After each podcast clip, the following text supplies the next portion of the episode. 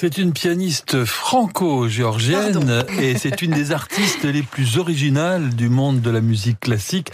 Donc forcément, comme elle est originale, elle est adorée par un très grand nombre de personnes et détestée par un, petit nombre d'autres personnes, mais elle reste elle-même courageusement contre euh, vents et marées. C'est Katia Bouniatishvili qui vient d'enregistrer un disque Schubert dont j'ai choisi ceci comme extrait.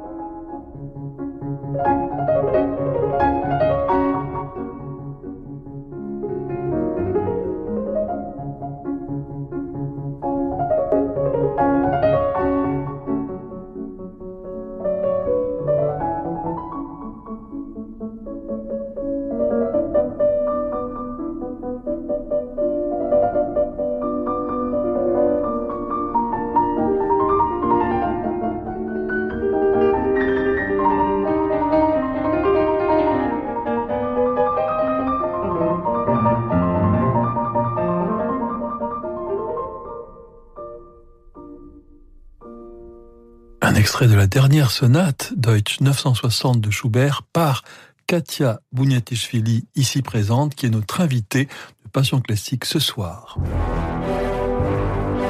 18h, 19h, le meilleur de Passion Classique avec Olivier Bellamy sur Radio Classique. Katia Bouniatishvili, bonsoir. Bonsoir. Quel bonheur de vous recevoir. Pour moi. En direct. En direct dans Passion Classique. Et pour tous les auditeurs aussi qui vous écoutent, savez-vous, euh, cher Katia, que certains euh, de nos auditeurs, la plus grande majorité, vous adorent, et certains euh, comme vous êtes très original et que vous, vous êtes quoi, très créative, certains ne supportent pas, ne vous supportent pas. Le, le, le savez-vous? J'ai entendu déjà, oui. dernièrement, je fais plus attention à ce genre de euh, définition parce que je sais pas parce qu'on m'a pas parlé de ça depuis quelque temps. Mais euh, vous, quand vous aimez l'extrémité, que vous aimez faire sortir les choses dont on parle jamais ou presque jamais, vous m'avez rappelé. Donc merci. Euh, oui, j'ai déjà entendu, mais vous m'avez bien rappelé là maintenant. non, mais c'est bien, c'est tout à fait normal. Quand on est original, on dérange, alors que quand on se fond dans la, dans, la foule, là, on ne, on ne dérange personne. Euh, oui, ou même euh, sans être vraiment dans la foule, euh, tout simplement s'ils ne sont plus obéissants pour certains dogmes et certaines imaginations que nous pouvons avoir de la musique classique ou de certains genres ou de certains compositeurs, c'est moins risqué. C'est comme pour les concours. Souvent, on dit que il faut contenter les membres du jury pour euh, avoir une place plutôt garantie euh, au final. Mais euh, je n'ai jamais fait ça. Et d'ailleurs, j'ai été souvent éliminée de premier tour aussi. des fois non, mais des fois j'ai été éliminée. Souvent j'ai été éliminée, rarement j'ai été acceptée. Mais mais en tout cas, je pense que dans l'art, ça n'a pas de sens parce que l'art, c'est vraiment la réalisation d'une fantaisie humaine qui est euh, existant chez nous et on a envie de réaliser ça parce que on va voir la vie euh, plus intéressante que juste euh, des choses qui se passent tous les jours et on veut être immortel. En tout cas, il y a l'envie de ça, il y a l'envie de l'immortalité et l'art nous permet un peu de faire ça, d'être dans cette illusion, dans une belle illusion et pour ça, je pense faire les compromis pour ce genre de euh, demande n'a pas de sens. Le tout est d'être original par euh, nature, alors que certains qui ne rentrent pas dans euh, dans ce que vous dans ce que vous faites disent que vous faites l'original. Hein, on dit comme ça, il fait son intéressant, elle fait son original, comme si on essayait de chercher à être autre autrement que soi-même. Alors que j'ai l'impression que euh... ça, par contre, je ne suis pas d'accord avec ceux qui pensent comme ça parce que je ne suis pas l'acteur. J'ai jamais été d'ailleurs.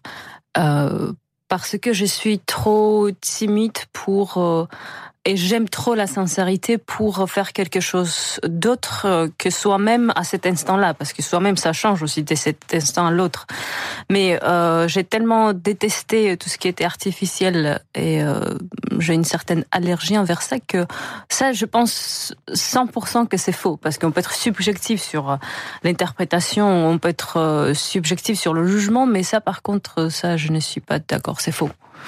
Il y a certaines personnes qui pourraient penser ah, elle joue Schubert, mais elle se sert de Schubert pour être créative. Qu'elle fasse autre musique, mais qu'elle ne touche pas à Schubert. Mais bien sûr, je me sers des compositeurs, euh, dans le sens que euh, j'ai besoin de ça pour survivre mentalement, émotionnellement. C'est-à-dire que euh, juste euh, la réalité ne me suffit pas, donc je me sers de ces génies pour exister euh, plus que je pourrais exister sans ces génies. Bien évidemment que j'ai besoin de ces compositeurs, j'ai besoin de l'art, je me sers de l'art aussi. Mais on se sert tous de l'art, ceux qui créent de l'art et d'autres qui regardent, parce que on se sert de ça parce qu'on a une certaine nécessité qui est une qui, est la continuation de euh, l'amour qu'on a pour l'art. Donc nécessité, se servir, ce sont des mots qui sont liés avec l'amour. Donc, bien évidemment, quand je joue, de Schubert, euh, euh, je me sers de lui pour justement ressentir quelque chose. Mais ce que je ressens, c'est du vrai. Et euh, personne ne pourrait euh, d'avoir des doutes sur mon amour pour Schubert ou sur ma compréhension de ma façon, de ma lecture de Schubert, parce qu'ils n'ont pas plus de droits que moi sur euh, l'amour de Schubert ou sur la compréhension de ce compositeur, je pense. En tout cas, il y a une chose, c'est dans votre Schubert, Katia Bouniatichvili, c'est que vous allez au bout de euh, comment vous sentez les choses. C'est-à-dire vous ne faites pas les choses à moitié. Le deuxième mouvement est radical, il est très lent. D'ailleurs, il tient par euh, miracle, parce que la, ligne est toujours là. Quand vous avez des comme ça des, contre-champs, des, couleurs que vous faites naître à la main gauche, vous ne faites pas la chose à moitié, vous la faites jusqu'au bout et complètement.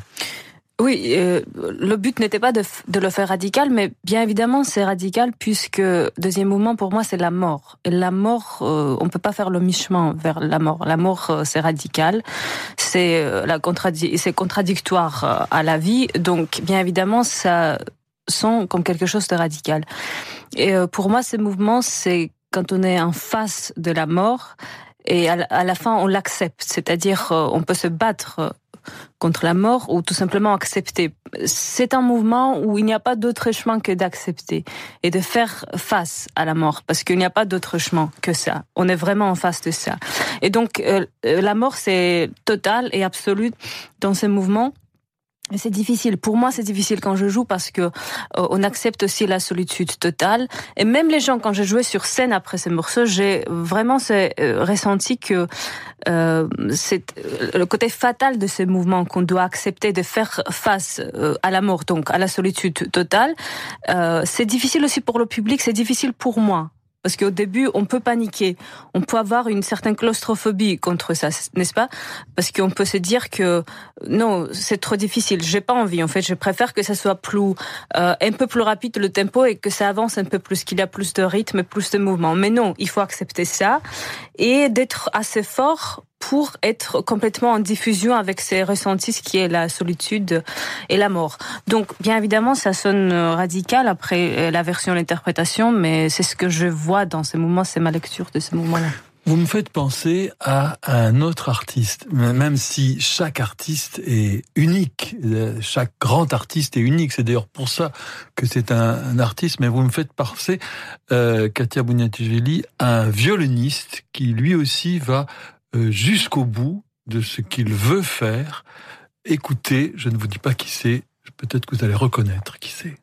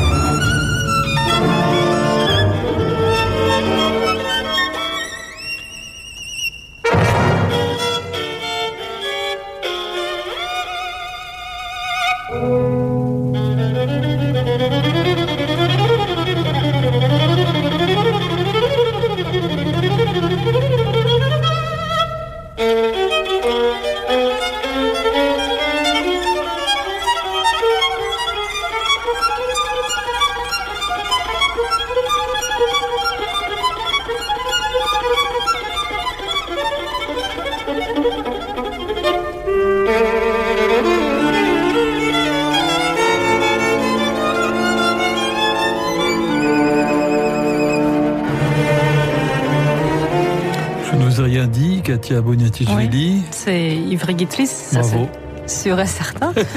Au bout de quelques mesures, on le reconnaît immédiatement. Ah, tout à fait. Tout de suite. Et on le personne voit. Personne ne joue comme ça, c'est ouais. L'entendre, c'est le voir. C'est incroyable. Et on sent que sa sonorité, c'est toujours au bord de quelque chose. On a l'impression que si on tombe, ça sera pour éternité et quelque part très loin. On n'a pas d'autre choix. Il a une certaine fatalité dans sa sonorité, même si. Et un risque, un risque aussi. Incroyable. Il prend des risques inouïs. Oui, sur un fil. Il passe. Et, euh, même l'orchestre avec lui joue différemment. C'est ça aussi C'est l'orchestre symphonique de Vienne dirigé par Richard Ornstein. Une version magnifique. En fait, euh, beaucoup des solistes, surtout les violonistes, mais les pianistes aussi, mais les violonistes et les violoncellistes, ceux qui sont habitués à avoir l'accompagnement comme piano par exemple, où ils ont toujours besoin de l'accompagnement, plupart du temps, ils sont habitués à jouer comme des solistes. Et il n'y a pas vrai lien avec l'orchestre souvent quand je les écoute. Mais avec Ivry Guitris, il, euh, il peut donner tellement que même l'orchestre, ça c'est une intro que j'adore, mm. euh, il fait juste magnifiquement, que même l'orchestre joue différemment. Et même c'est ça, son génie passe à l'orchestre aussi. Et c'est ça qui est magnifique parce que finalement l'art c'est aussi à propos de l'unité, c'est de unir les gens. Et on ressent ces génies dans l'orchestre aussi, toujours. Est-ce que vous vous êtes rendu compte, vous aussi, euh, Katia Bonetti, que quand, justement, on se jette dans l'eau glacée ou dans le feu, euh, comme ça, avec un orchestre, que l'orchestre, il ne peut faire que vous suivre. C'est-à-dire, si vous jouez à l'économie, comme ça, très euh, à la sécurité, bon ben, tout le monde va suivre et tout le monde va avoir peur mm. et va jouer à la sécurité. Et si quelqu'un hop, se, lance, ben ça, ça fait que... Ça crée déjà le risque, le sens de risque chez les musiciens, donc il y a plus d'adrénaline d'abord. Après, ça crée la confiance. Dans le bon cas, et souvent des cas c'est comme ça, il y a une confiance. Donc avec cette confiance, il y a l'amour aussi qui s'est créé. Donc on a l'impression après qu'on devient euh, vraiment très proche pendant le concert. Et ça, c'est seulement ça se passe que si on a de risques euh, pendant la performance, parce que c'est comme les gens qui ont survécu les choses ensemble, par exemple les difficultés. Imaginez deux personnes qui sont sur l'île déserte, ils se connaissaient pas avant, ils vont vivre des choses euh, incroyables, n'est-ce pas? Ça va les euh, renforcer leur relation, n'est-ce pas? Ça va rendre plus fort. C'est la même chose sur scène en fait. C'est pas vraiment la même chose, mais pour imaginer émotionnellement ce qui se passe, c'est que plus nous avons des risques, mais plus il y a cette confiance et ces liens qui se créent, plus l'interprétation est enflammée de l'amour et de compréhension et de faire quelque chose ensemble. Cette envie de faire les choses ensemble, c'est juste magnifique sur scène. Quand on parle de vous, je suis toujours étonné de, des deux côtés. Hein. Ceux qui euh, vous aiment ou ceux qui vous soutiennent et ceux qui euh, que vous dérangez, souvent ils parlent de choses anecdotique ou superficielle. C'est-à-dire ceux qui veulent dire euh, ah là là, elle est, ils disent quelle technique extraordinaire. ok, ok, d'accord. Bon. Quelle virtuose. Euh, quelle, virtuose. bon, ok. Quoi, d'autre? Bon. Et puis ceux qui veulent, ils disent ah la robe, na, etc. Enfin, des, choses un peu euh, comme ça ou euh, Betty Boop, des choses comme ça extérieures. Hmm. Pourquoi? Euh, je sais, mais je ne sais pas pourquoi. Peut-être parce que ça euh, rend les choses plus euh, mainstream, comme on dit. C'est-à-dire, c'est plus facile de s'approcher de cette manière à la personne. Si c'est dans le bon cas, c'est-à-dire si les gens veulent dire un compliment, c'est parce que ils veulent que ça soit proche du peuple quelque part, n'est-ce pas? Proche de la popularité qui est liée avec les gens beaucoup de gens. Et quand on parle des choses qui sont plus euh, superficielles ou des choses plus simples, euh, il y a plus d'accès euh, envers la personne qu'on admire, par exemple. Donc c'est quand c'est un compliment dans ce sens-là, c'est pour rendre plus de popularité, plus d'accessibilité vers la personne qu'on a envie d'être proche. Et quand c'est critique euh, superficielle de ce genre, c'est pour euh, c'est pour diminuer euh, l'importance de la profondeur pour certaines personnes existantes, pour d'autres non, non existants. Maintenant, c'est pour diminuer ce qui est essentiel dans ce que je fais. Il y a quelque chose, quand on vous voit, il y a quelque chose qui est très animal. Mhm. Euh, on sent dans le rapport à l'instrument quelque chose de très organique, comme ça, de très vital aussi. Et puis, euh, quelque chose de très réfléchi, en fait, de très mental aussi. Mhm. D'ailleurs, votre manière de parler vous êtes, euh, vous vous concentrez, vous essayez de choisir les mots précis, exacts. Hum, exactitude, c'est très important dans les mots. J'ai la maladie, cette maladie-là. Euh, avec les mots, avec les notes et partout. En fait, vous avez bien remarqué parce que j'ai l'impression que vous me sentez bien, ce que j'ai envie de dire, ce que je suis. Mais effectivement, cette exactitude que que vous dites, j'ai envie de se concentrer dans les mots pour exprimer exactement ce que j'ai envie de dire, pour ne pas trahir à mes pensées et donc ne pas trahir aux gens qui savent euh, que normalement je suis sincère. C'est la même chose dans la musique exactement. Bien sûr qu'il y a quelque chose d'animal, mais il y a quelque chose de très précis, exact dans le côté animal aussi. C'est très sincère, c'est très authentique, c'est très vrai. Euh, mais euh, chaque morceau que je prends, que je choisis, chaque compositeur que je joue, dans chaque lecture, il y a cette exactitude aussi. Donc, quand les gens essayaient de négliger euh, le côté mental de ce que j'ai fait, c'est euh, c'est tout simplement fermer les yeux sur euh, la réalité parce que j'ai exactement même concentration et euh, envie d'exactitude dans la lecture des compositeurs, dans ce qu'ils me disent vraiment les compositeurs, ce qu'ils me disent vraiment les compositeurs, ce que j'ai lu dans leurs partitions, parce que pour connaître le compositeur, pour comprendre le compositeur, euh, euh, l'information, j'ai pas besoin. Parce que souvent on me dit, est-ce que quand je pense à Schubert, j'ai lu leur biographie de différents compositeurs, Schubert, Liszt ou peu importe d'autres, et si je lis certaines informations sur eux, de ce qui s'est passé dans leur vie ou dans cette époque quand ils ont écrit cette musique ou dans la période de leur vie quand ils ont écrit cette musique, mais non, au contraire, parce que ça peut désinformer complètement le vrai approche et vrai ressenti sur le. Ça peut vous déranger même. Oui, surtout parce que la vraie sincérité, je peux ressentir que dans la musique, parce qu'on va pas dire dans la euh, dans le quotidien les choses qui sont essentielles et vraiment profondes. On n'a pas envie de dire ça dans tous les jours à tout le monde. Dans l'information, on peut pas trouver ça. Ce qu'on peut trouver cette profondeur où on peut trouver cette profondeur, c'est dans la musique. C'est là où il restait très intime et très direct et en même temps très seul quand ils écrivaient la musique. Donc c'est là qu'ils seront vraiment sincères à mon avis.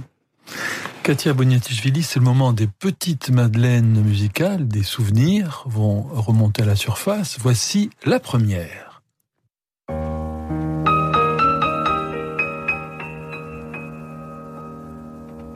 Ne me quitte pas, il faut oublier tout, peut s'oublier qui s'enfuit déjà, oublier le temps des malentendus et le temps perdu. À savoir comment oublier ces heures qui tuaient parfois à coups de pourquoi le cœur du bonheur ne me quitte pas, ne me quitte pas, ne me quitte pas, ne me quitte pas. Moi, je t'offrirai des perles de pluie venues de pays où il ne pleut pas. Je creuserai la terre jusqu'après ma mort pour couvrir ton corps d'or et de lumière. Je ferai un domaine où l'amour sera roi, où l'amour sera loi, où tu seras reine quitte pas, ne me quitte pas, ne me quitte pas, ne me quitte pas. Voilà, c'est Jacques Brel, bien sûr, ne me quitte pas, avant que, avant que vous nous disiez euh, ce que vous ressentez, est-ce que ça vous rappelle, euh, Katia Bounatichvili, cette chanson de Jacques Brel, cette chanson immortelle? On va vous dire comment c'est incroyable comme il découpe au début comme tout est haché dans le phrasé, et pourtant, oui, il y a l'unité. Il y a l'unité. C'est-à-dire que dans la, c'est ça qui est génial dans ce qu'il fait, c'est qu'on voit toujours la ligne, même si c'est haché, il y a la ligne. C'est que dans la tête et dans le cœur, mm. la ligne est toujours euh, là. L'intensité. L'intensité. L'intensité, c'est ça. C'est un génie. Euh, je l'adore. Le texte, la musique, mélodie, l'harmonie, tout. Euh, oui, j'ai découvert ces chansons quand j'étais étudiante à Vienne. Donc, juste avant d'arriver à Paris, à habiter, c'était une des chansons qui me font penser, euh, à l'époque, euh, m'ont fait penser à, à, France et la culture française. Parce que je crois que c'est. Jacques Brel, c'est aussi euh, une partie très importante de la culture française parce que ses paroles, sa musique, ça montre aussi que c'est du classique pour moi, dans le sens que euh, tout ce qui est vraiment précieux et qui continue à exister avec le temps euh, n'a plus d'importance le style, quand c'était écrit, dans quel genre c'était écrit. L'essentiel, c'est que cette musique existe toujours. Et en même temps, c'est très moderne. Aujourd'hui, ça peut toucher tout le monde, je pense. Celui qui va comprendre le texte ou juste entendre la mélodie et l'harmonie, c'est touchant. Donc, la première fois quand j'ai écouté ça, la version YouTube, euh, vidéo, et j'ai vu ce visage euh, qui exprimait euh, toute une vie, toute une tragédie d'un être humain, ce qui est euh, la solitude, la capacité d'aimer tellement que on est prête à être esclave ou tout simplement maître et esclave en même temps d'une personne.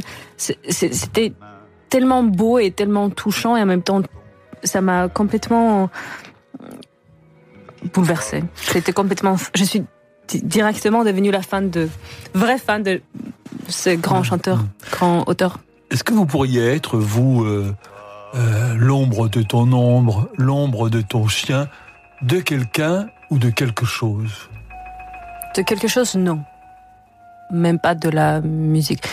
Euh, je ne fatalise pas les choses. Parce que la nature, c'est encore quelque chose d'autre. Parce que c'est malgré nous. Mais ce qui concerne euh, les choses créées grâce au cerveau des êtres humains ou grâce aux mains des êtres humains ou peu importe d'autres, ça non, je ne pourrais pas être l'ombre de ça.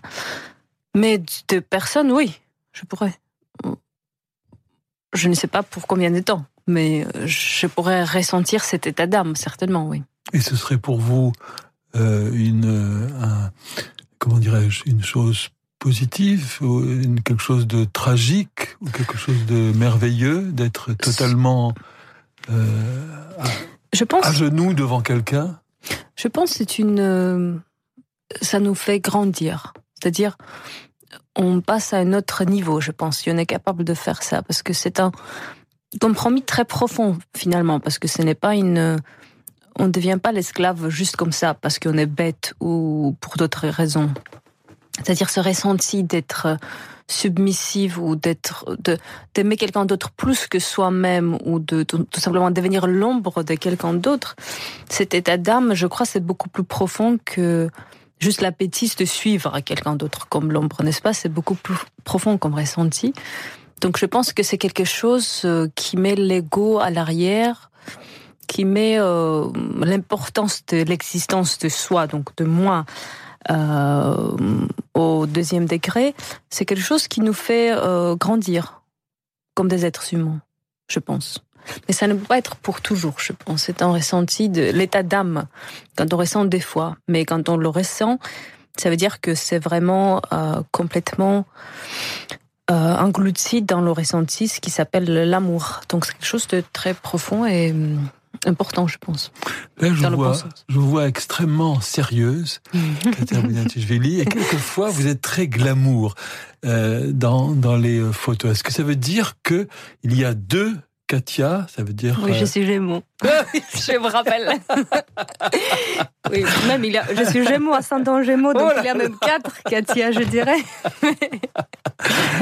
Mais euh, oui, il y a différents Katia, certainement.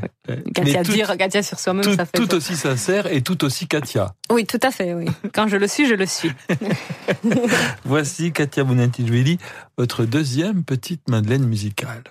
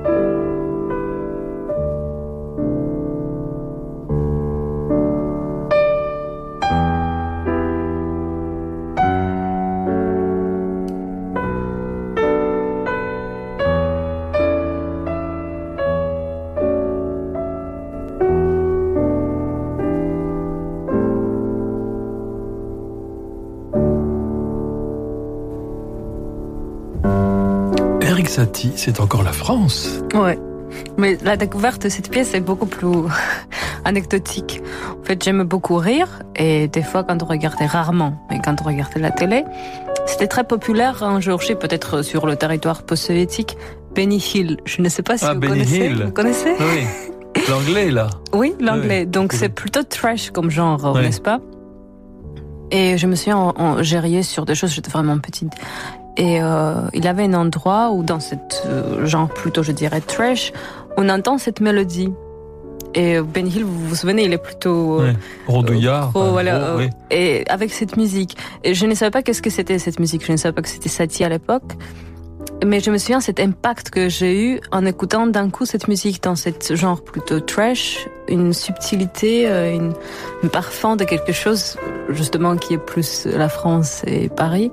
Et cette contraste, ça m'a tellement choqué et ça m'a fait découvrir que même euh, dans la situation le plus trash, le plus euh, pas très sophistiqué, quand on entend quelque chose, euh, quand on voit une, une pierre qui est différente d'une fleur, par exemple, sur une sable ou je ne sais pas, sur un béton, bah, cette finesse et cette subtilité, ça touche tout le monde. Ça touche tout le monde, surtout quand c'est inattendu. Et ça m'a plu cette euh, contraste, disons. Et depuis, j'ai cherché cette mélodie et après, j'ai découvert que c'était un compositeur. Satie, bien évidemment, grand compositeur. Cet après-midi, avant de venir vous voir, j'ai lu un peu, euh, il y a un livre qui vient de reparaître, ou qui vient d'être traduit en français, je crois, de Rachmaninoff, des réflexions pensées chez Bûcher-Chastel. Et il y a comme ça, il parle de beaucoup de choses, du tempo, de, de du concert. C'est vrai, j'ai pas lu ça, c'est ah, intéressant. Ah, c'est passionnant. Et il dit à un moment donné euh, que pour euh, bon, les indications de tempo, il dit c'est pas forcément à respecter, il faut vraiment le sentir ah, en soi. Ah, oui, oui. Et il faut vraiment le sentir en soi. Et par son intuition, etc. Évidemment, il faut. Mais il insiste beaucoup sur.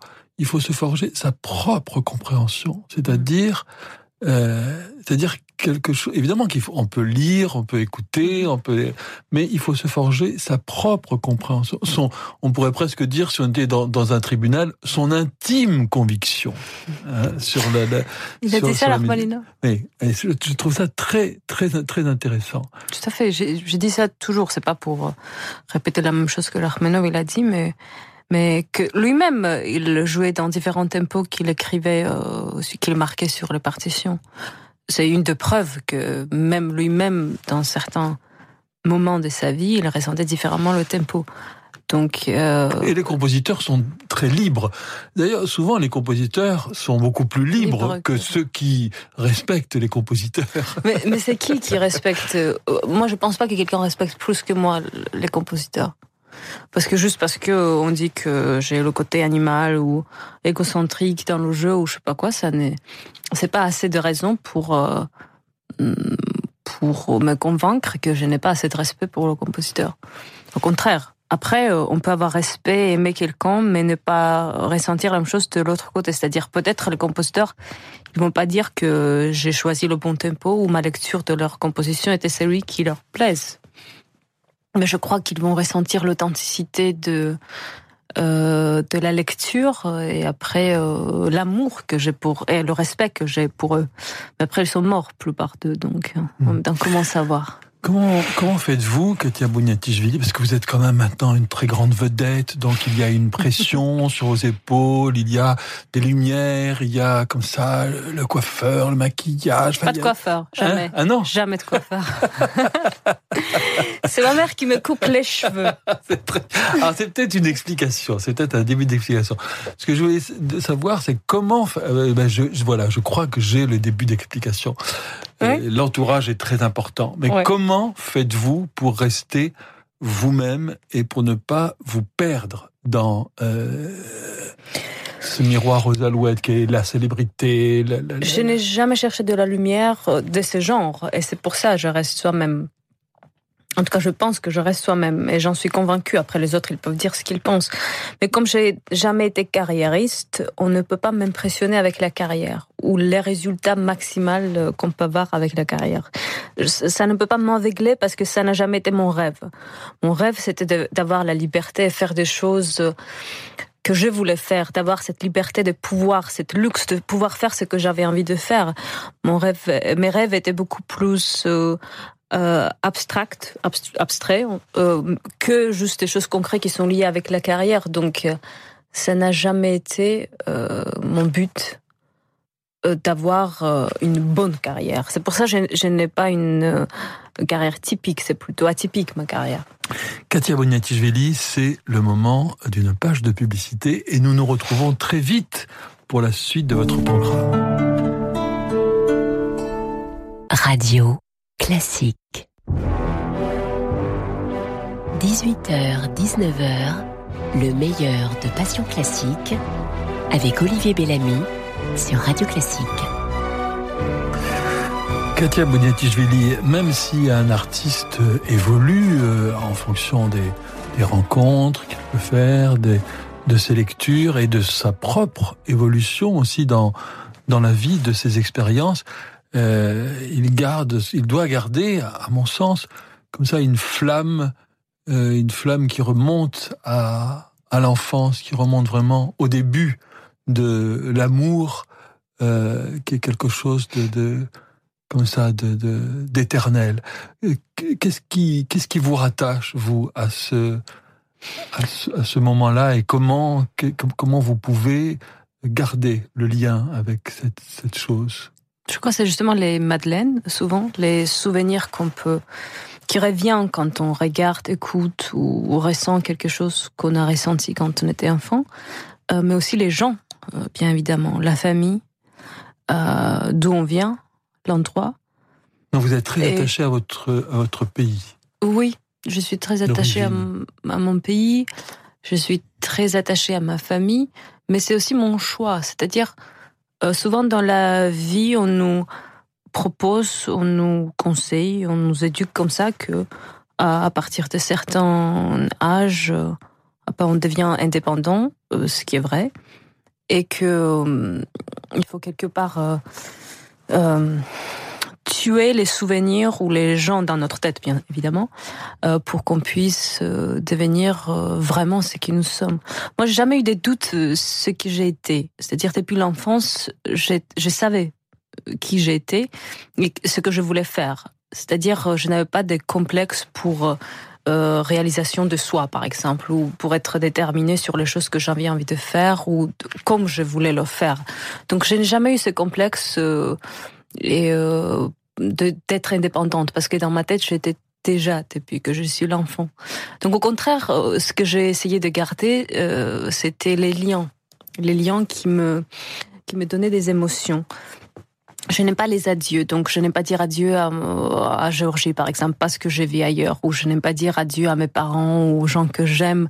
Je n'aime pas faire ça. J'aime toujours garder euh, euh, quelque part le détail où on, on y retourne, on, on, on se voit. C'est-à-dire, euh, j'aime pas les adieux, donc. Euh, je suis très attachée à mon enfance, même si ça n'a pas toujours été facile mon enfance, parce que je pense que j'ai vraiment aimé l'époque. En fait, après, on aime, mais ce n'est pas la même chose. Et en fait, tous les grands amours que j'ai eus pour la littérature ou la culture ou euh, l'art, tout simplement, pour les gens, c'était à, cette époque-là. Donc, si je ressente de nouveau l'amour pour quelque chose ou pour quelqu'un, c'est un petit peu euh, revenir à mon enfance pour moi, ça veut dire. Ben, nous ne nous dirons pas adieu à la fin de cette émission.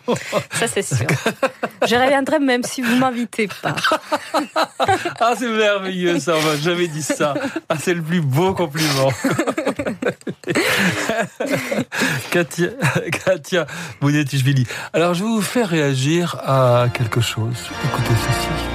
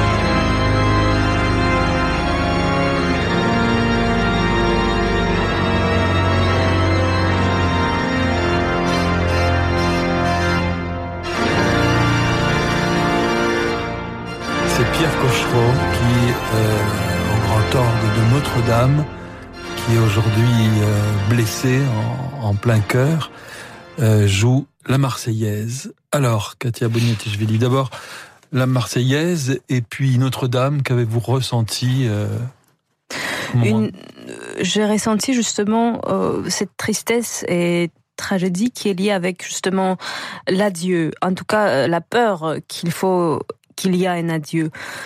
J'ai ressenti la douleur de tout ce qui a existé que peut-être euh, n'existe plus, tout ce qu'on a croyé que était éternel quand on était enfant. J'ai dit d'ailleurs, j'ai écrit euh, sur mes pages internet que euh, la première fois quand j'ai monté les marches, j'avais 12 ans.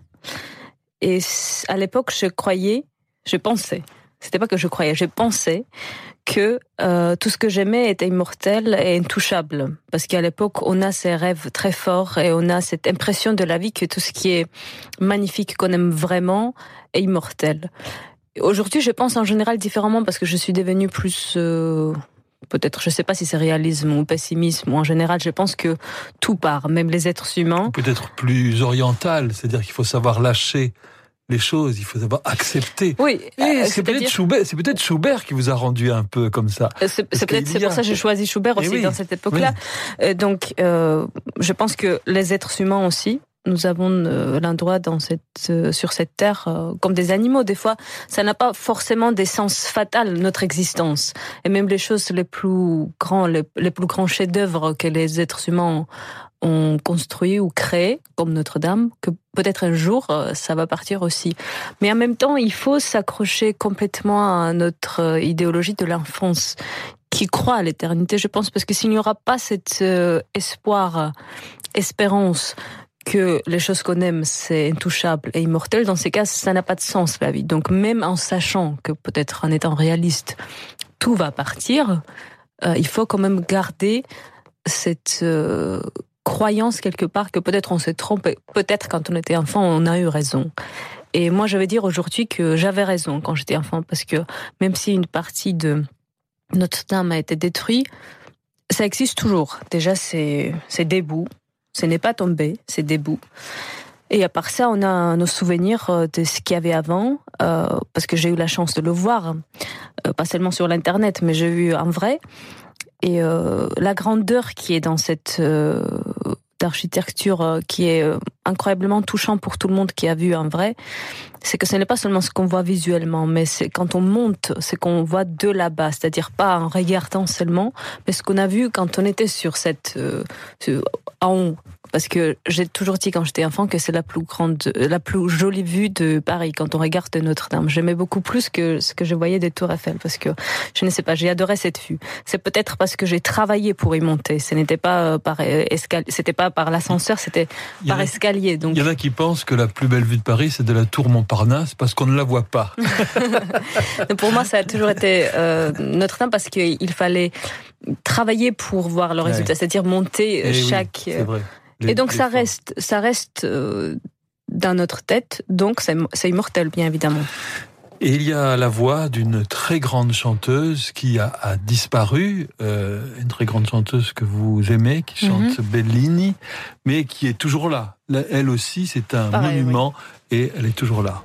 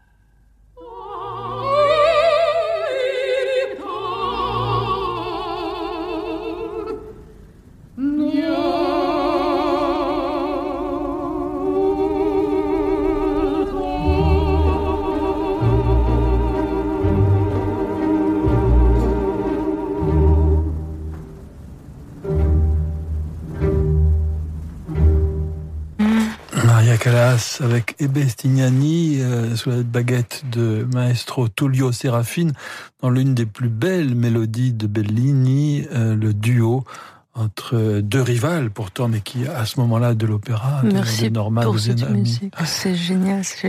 J'ai eu un vrai plaisir d'écouter. Et la voix de Maria Callas, ça a été une inspiration pour vous, euh, Katia Bouniatishvili Oui, sa voix, son cerveau aussi, ce que je ressens dans, dans son chant parce que quand elle chante, euh, on voit à quel point elle a un intellect très complexe en fait. Et sa voix, chaque note qu'elle prend, il y c'est comme l'instrument en fait. Euh, il y a, il y a beaucoup de gens, quand même pas mal de gens qui ont une magnifique voix. Aussi, il y a beaucoup de chanteurs d'opéra et dans différents pays, on peut trouver des magnifiques chanteurs avec des vraies voix authentiques.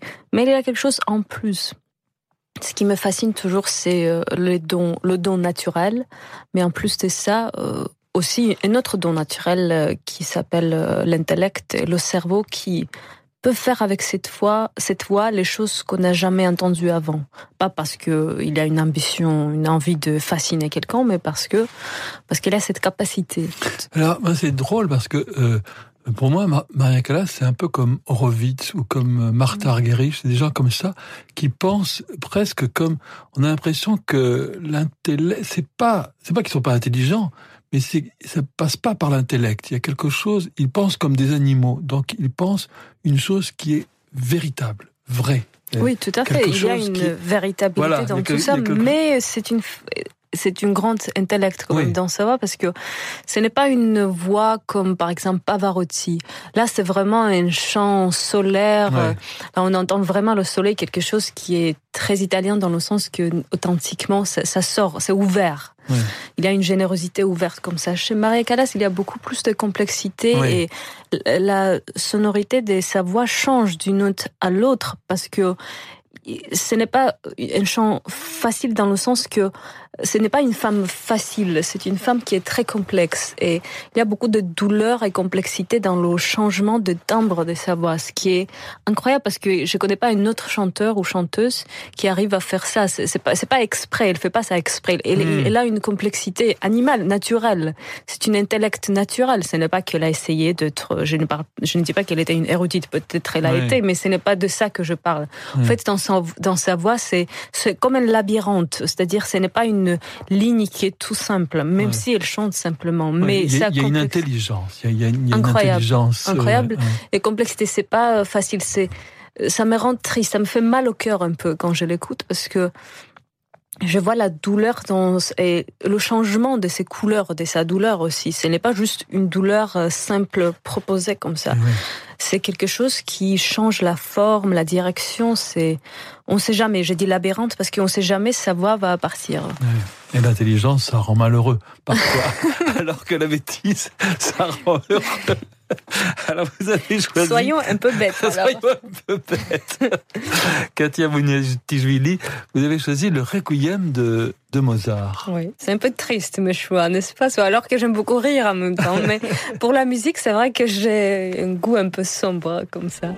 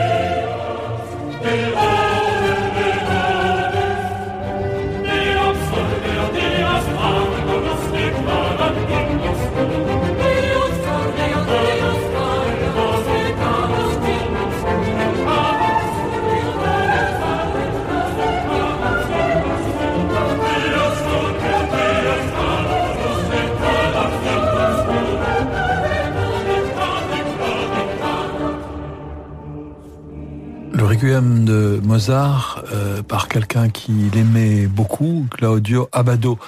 vous avez peur de la mort, Katia Bonaticelli J'ai peur de la mort des gens que j'aime, mais de soi, non, pas encore. Ça va peut-être venir, mais ce n'est pas encore là. Et quel est pour vous le, le sens de la vie? Alors ça, ça change d'un jour à l'autre pour moi. Comme je suis euh, quelqu'un qui est vraiment bien dans l'air, c'est difficile pour moi de dire la même chose tous les jours. Quand je suis amoureuse, je pense que c'est l'amour. Euh, quand j'aime euh, les nuances du quotidien tous les jours, là, je pense que c'est vraiment la vie comme il est, sans aucune raison. Mais après, j'ai des moments quand je n'aime pas ces nuances du quotidien et j'aime rien. Et dans ces cas, c'est, je commence à réfléchir. Qu'est-ce qui est le sens de la vie? Donc, ça change d'un jour à l'autre. Mais pour moi, le sens de la vie existe seulement si on aime peu importe qu'est-ce qu'on aime. Ça peut être euh, la personne, euh, ça peut être les gens, ça peut être la vie, ça peut être la nature, n'importe quoi. Mais quand on a ces ressentis, là, euh, le sens de vie revient toujours, peu importe qu'est-ce qu'on a eu avant. Donc, après, d'après mon expérience, c'est ça qui est essentiel. Très banal. Non. Pourtant, le sens de la vie est banal aussi. la vie est banale. Formidable. Banal. C'était maintenant, c'était tout sauf banal et c'était merveilleux d'être avec vous ce soir. Pour moi. Katia Bounatichvili, merci. Merci Olivier. Et revenez, revenez quand vous voulez surtout. Et n'attendez pas que je, que je vous appelle. Ne vous inquiétez pas. Je vais sonner à la porte. Merci à tous les auditeurs pour votre fidélité. Merci à notre réalisateur Yann Lovray. Vous pouvez réécouter cette émission ce soir à minuit. Euh, je vous propose de, de, nous retrouver demain à 18h avec Guillaume Gallienne. Tiens, nous parlerons de, de Proust avec euh, cet excellent comédien qui est Guillaume Gallienne. Bonne soirée sur Radio Classique.